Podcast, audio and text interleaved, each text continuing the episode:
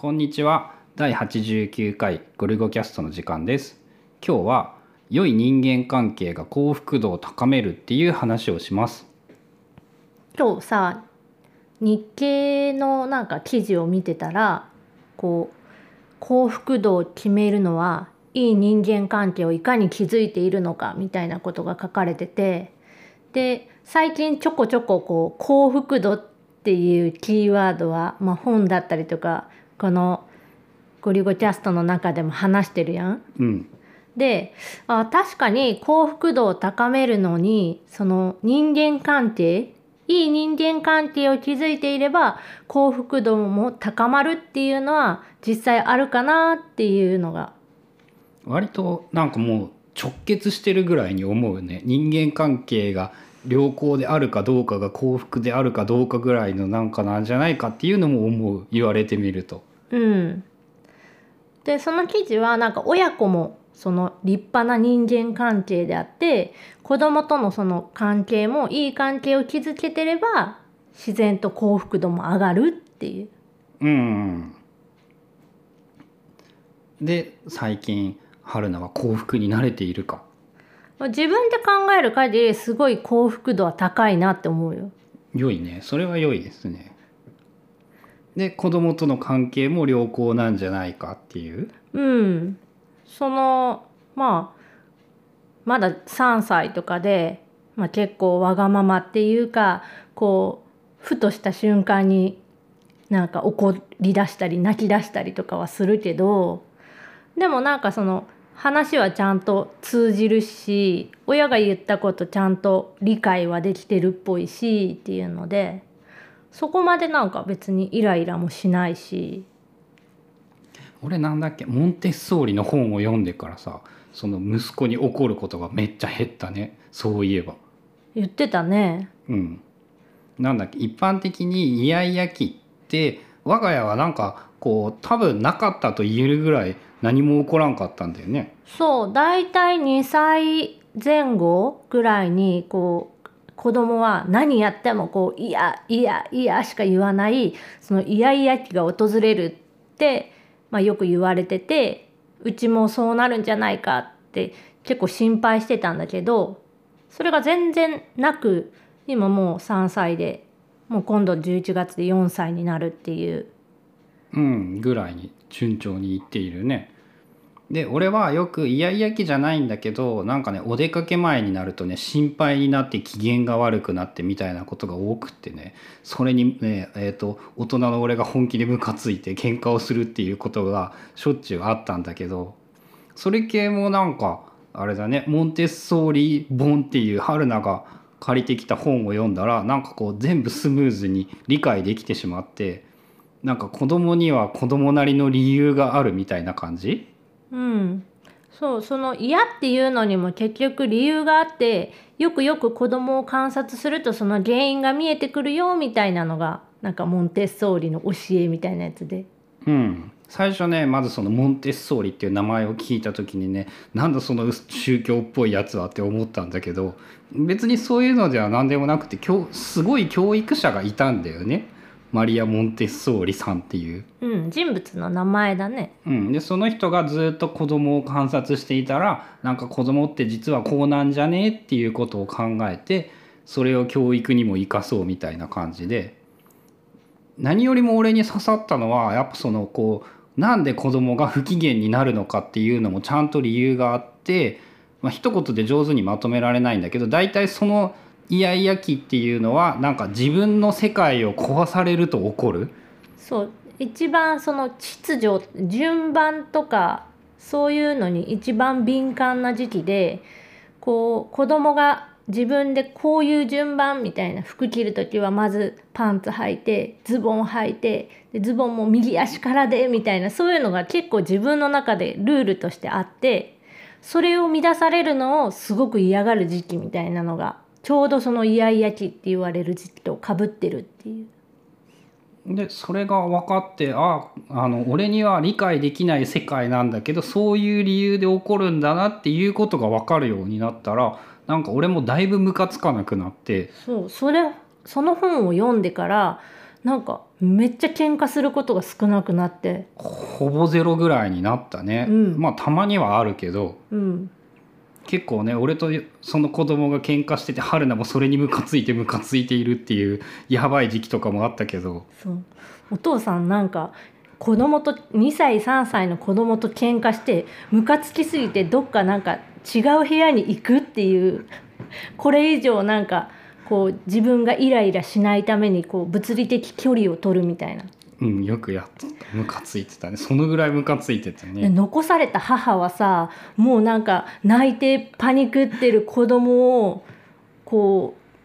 うなんとかしてなだめる役みたいな。それがちょっと大変だったけどまあその本読んでからはなくなったねって。なんかサクッとなくなったね。あれはあれは良い本だったね。うん。最近で言うとそのモンテッソーリの本を読んで子供と喧嘩をすることがなくなったっていうのとあとねフェイスブックをほぼ見なくなったっていうのもね俺的に人間関係が上達して幸福度が高まったって感じがしてさへえなんかねちょっと前に1年前ぐらいにもね友達と会って話しててね自分で喋りながら思ったんだけどこうフェイスブックを見て友達が飲み会とかで楽しそうなのを見るのが俺嫌いっぽいんだよね。まあ仲間外れ感みたいなそう羨ましくって仲間外れでしかもぶつ、まあ、あの大体そういう友達とかは東京だからさ物理的に行けるわけはないんだけどさこう誘われてないみたいに思ったりとかさ普通誘わないと思うんだけどで多分誘われたら誘われたり行けるわけねえよって思うと思うんだけどっていうこう自己矛盾を自分の中では理解しつつもなんかこう見てたらこう嫌な気分になるから多分1年ぐらいなのかな。なんかもうほぼ見ないようになってでそれも今話をしていてあそういえばそれもなんかこう人間関係が良くなるた人間関係が良い人間関係を築けることで幸福度を高めるっていうのと同じなんじゃないかっていうふうに思ったりしてそのフェイスブックでのつながりもまあ人間関係の一つとしてってこと？うん。でさらに言うとさその友達とかが漠然とすごいいっぱい残ってるけどさこう友達ってどのぐらいを何を友達にしたらいいんだろうみたいなことも思ってね。であの俺のフェイスブック界隈で有名なのは Mac お宝鑑定団友達システムっていうのがあって。あれねうん、そのマックお宝鑑定団団長のダンボさんっていう人は半年間友達に会わないとこういかなる理由があっても友達から外すっていう。で毎月今月は何人外したみたいなことを Facebook でつぶやかれていてこうダンボさんと仲が良くてしばらく会ってない人はどうしようってビビるっていうことが起こっているんだけどなんかよく考えてみると結構理にかなってるような感じがしてさ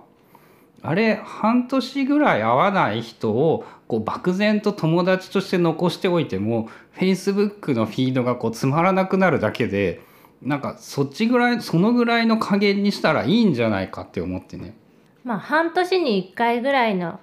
ペースで会う人はそれなりにこうリアルでも人間関係が築けてるっていうそういう意味？うんなんか多分そういう感じその辺はね自分でも考えながらでねこうきちんと綺麗にまとまってるって感じではないんだけどなんかさた確かそういういろんな研究とかでもさ人間が親しく付き合える人数の限界が60人ぐらいだったかな。なんかっていうのもこう研究結果として存在しているんだって。ということは論理的にっていうかそれに基づくと Facebook の友達もやっぱ60人ぐらいが限界で、まあ、そこを超えられるから多分インターネットはすごいぞっていう話なのは間違いないんだけどさ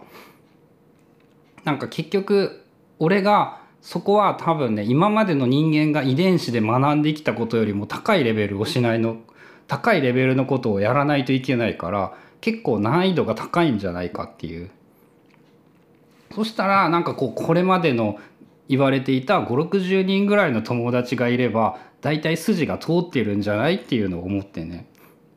で半年会わなければまあそのはその中には入らないってこと？うん、っていうのは理にかなってるなと思ったけどでも仮にさそれを真似しようとするとささすがに俺にはできなくってさそれどうやったらいいんだろうって考えたらこう最初は半年以降2倍システムっていうのを思いついてね。何それ？こうこれは本当に今さっきの思いつきなんだけどこうマックお宝鑑定団式に半年間会わなかったら容赦なく友達から外すんじゃなくって最初に友達になった人とその半年以内にもう一回会ったら次は1年間会わなくても友達のままで1年間の間にもう一回会ったら次は2年間会わなくても友達のままでって2年4年8年ぐらいで増やしていくと仕組み的に古くからよく会ってる友人は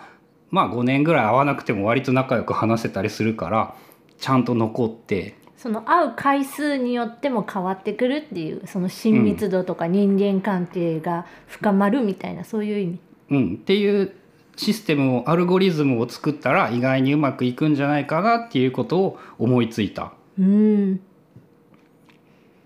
まあ、今現在俺は Facebook は、えー、とメッセンジャーを使うためにたまにログインするぐらいしか使ってないので